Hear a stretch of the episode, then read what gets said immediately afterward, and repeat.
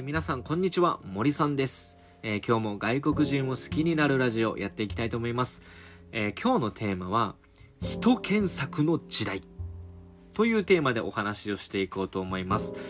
えー、っと、まあ、僕は、まあ、前回、前々回かなちょっと前お話ししたと思うんですけど、僕、日本語会話教室というサービスをスタートさせました。で、えー、まあ、サービスをスタートさせて、どんくらいだろう、1週間くらいかなが経って、えー、まあ、どうだったのか、申し込みは来たのか、まあ、そういったことをね、今回お話ししていこうと思います。で、まあ、そこをね、経験する中で、あ、やっぱりもう今、人検索の時代なんだなっていうのをね、しみじみと感じましたので、まあ、皆さんとシェアできればいいのかなと思っております。えー、まあ、このように僕はですね、外国人を好きになろうというテーマでやっておりますので、まあ、そういうことに興味のあるという方はね、ぜひ最後まで聞いていってくれると嬉しいです。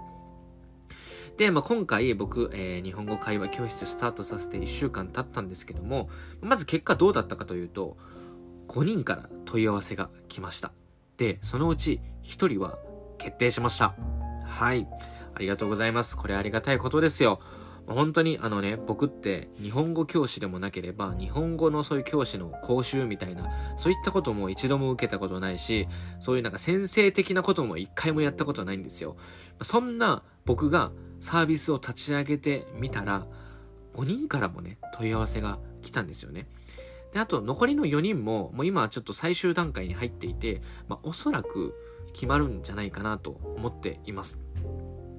でね、えー、まあ、こんな何者でもない僕になぜみんな申し込んでくれたのかというと、もう僕の中でもこれ一つしかないなと思ってるんですけど、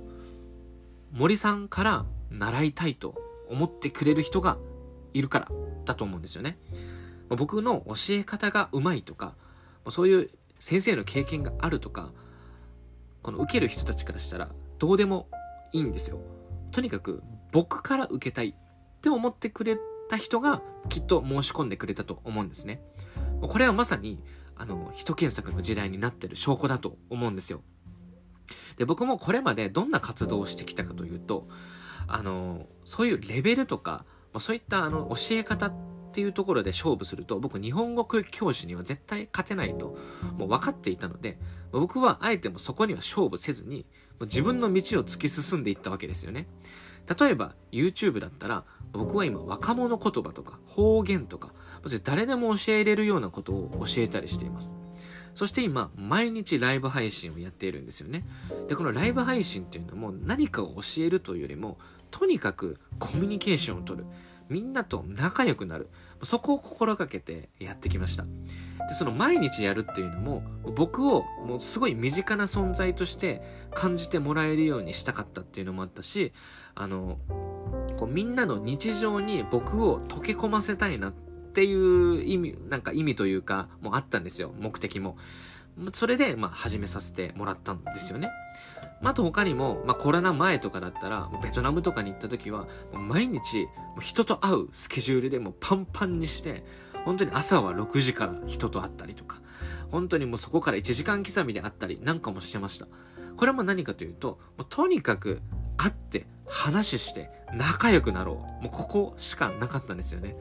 もちろん日本にいる外国人たちにもすごくもういろんなところに行って会ってきました。もう下は沖縄、上は北海道までもいろんなところに行って外国人たちと会って話をして遊んでご飯食べてっていうことをやってたんですよね。別に日本語を教えたりってあんまりしてないんですよ。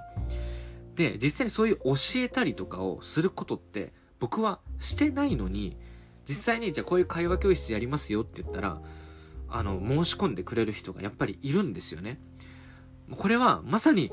人検索だってしかもうないですよね。僕もこれを自分で体験できたっていうことは非常にあの大きいなと思ったし、えー、今まで僕がやってきたことも、まあ間違いではなかったんだなっていうことをね、感じました。